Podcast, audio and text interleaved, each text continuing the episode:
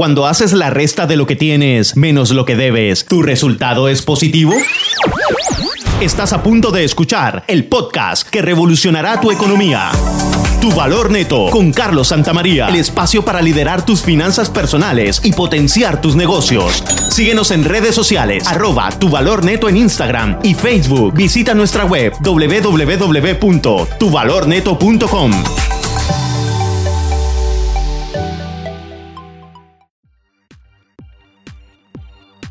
Bienvenidos, bienvenidas a este tu espacio de tu podcast, Tu Valor Neto. Soy Carlos Santamaría y hoy vamos a hablar acerca de un tema súper interesante, inversión. Y quiero empezar con una pregunta. ¿Crees tú que puedes invertir? En muchas ocasiones en nuestros talleres hacemos esta pregunta y lo primero que surge son creencias limitantes, donde las personas piensan de que eso no está a su alcance, de que el invertir solo son para personas ricas de que eso no es para personas comunes como ellos. Estamos en total desacuerdo con esa manera de pensar porque la inversión es parte de los tres pilares de las finanzas personales. ¿Cuáles son estos tres pilares? El de la generación de ingresos, el de la administración del dinero y la inversión. Así que si alguno de estos pilares no se desarrolla, tus finanzas personales van a ser débiles. Por consiguiente, esa trayectoria de lograr la libertad financiera va a ser mucho más distante. Y hoy queremos compartir conceptos. Para poder empezar con este trayecto de inversión necesitamos tener conceptos claros para poder evitar cometer errores. Y estoy seguro que en algún momento han escuchado el término de ingresos pasivos. Pero existen ingresos activos e ingresos pasivos. Los ingresos activos son esos ingresos que provienen de tu trabajo, el cual dedicas tu talento, tiempo, energía, pero los ingresos pasivos son ingresos que provienen de tus inversiones, los cuales ves llegar cada periodo, idealmente mes a mes, si tu tipo de inversión te da eso. Basado en esta premisa de los tipos de ingresos, también existen tipos de inversión. Las inversiones se pueden dividir en inversiones activas e inversiones pasivas de igual forma. Las inversiones activas son como un segundo trabajo, ya que también requieren de tu talento, tiempo y energía para poder generar dinero en esa inversión.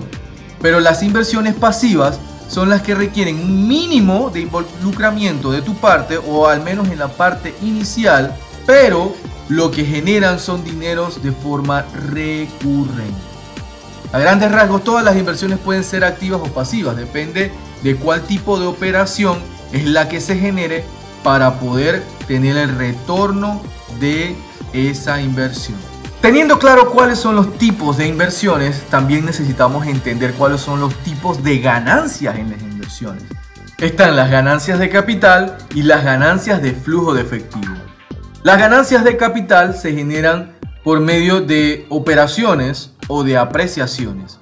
¿Qué quiere decir esto? Una operación es básicamente una venta de que tienes un artículo, lo vendes a otro precio y la diferencia entre el costo y la venta es tu ganancia de capital. Y la ganancia de capital por apreciación es la que el valor de algo incrementa en el tiempo. Muchas veces esto es lo que sucede con las acciones de las empresas.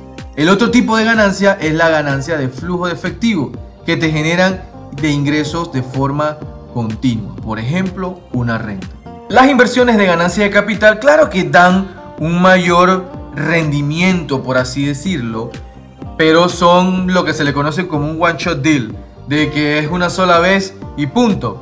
Claro, los montos son mayores, tendrías tú que distribuirlos de mejor manera o optimizarlos, pero las ganancias de flujo de efectivo son de forma recurrente, dependiendo de qué tipo de inversión sea, va a ser de muy largos periodos de tiempo. Por ende, muchas personas lo que hacen es que generan inversiones de ganancia de capital de forma inicial para poder generar un capital y luego empiezan a invertir en modelos de inversión que le generen flujo de efectivo.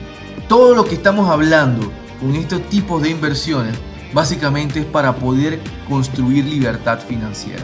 ¿Por qué? Porque la libertad financiera básicamente se construye con tus ingresos pasivos.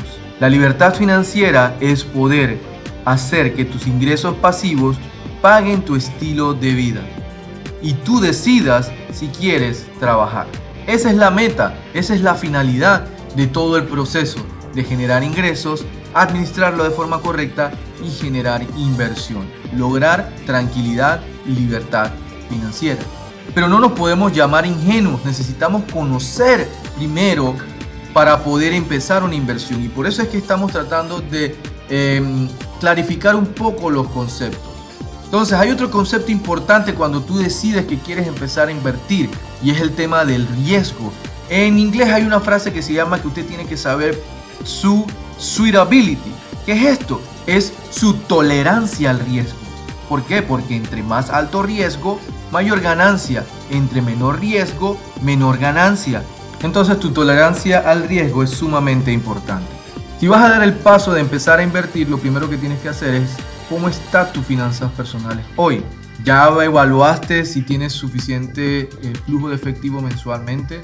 Ya evaluaste si tus deudas sobrepasan el 30% eh, de tus ingresos. Están controladas tus deudas de tarjetas de crédito? Bueno, primero, antes de invertir necesitas poner en orden tus finanzas. Luego de esto, empezar el proceso de ahorro. Tener tu ahorro de fondo de contingencia, pero también una parte de ahorro para destinar a inversión.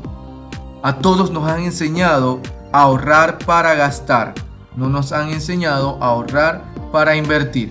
Entonces, este cambio de patrón toma tiempo y tenemos que empezar de poco a poco. Entonces, Carlos, ¿en dónde puedo invertir? Existen diversos vehículos de inversión que van desde montos eh, muy bajos hasta montos muy altos y que asimismo entonces va el riesgo y la rentabilidad de cada inversión.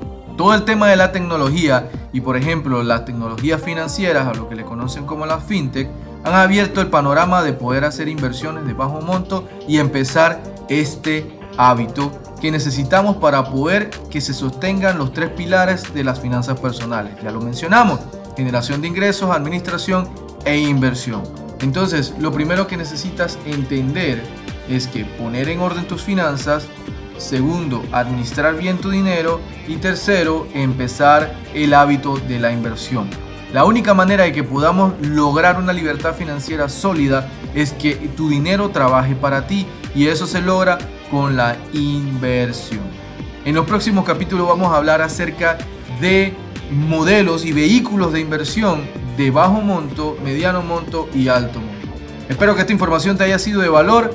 Nos vemos en la próxima. Si te gustó, compártelo. Síguenos en nuestras redes, arroba tu y nos escuchamos en la próxima. Has escuchado un capítulo más de Tu Valor Neto con Carlos Santamaría, el espacio para liderar tus finanzas personales y potenciar tus negocios. Disfruta y comparte todo el contenido. Síguenos en redes sociales, arroba tu valor neto en Instagram y Facebook. Visita nuestra web www.tuvalorneto.com.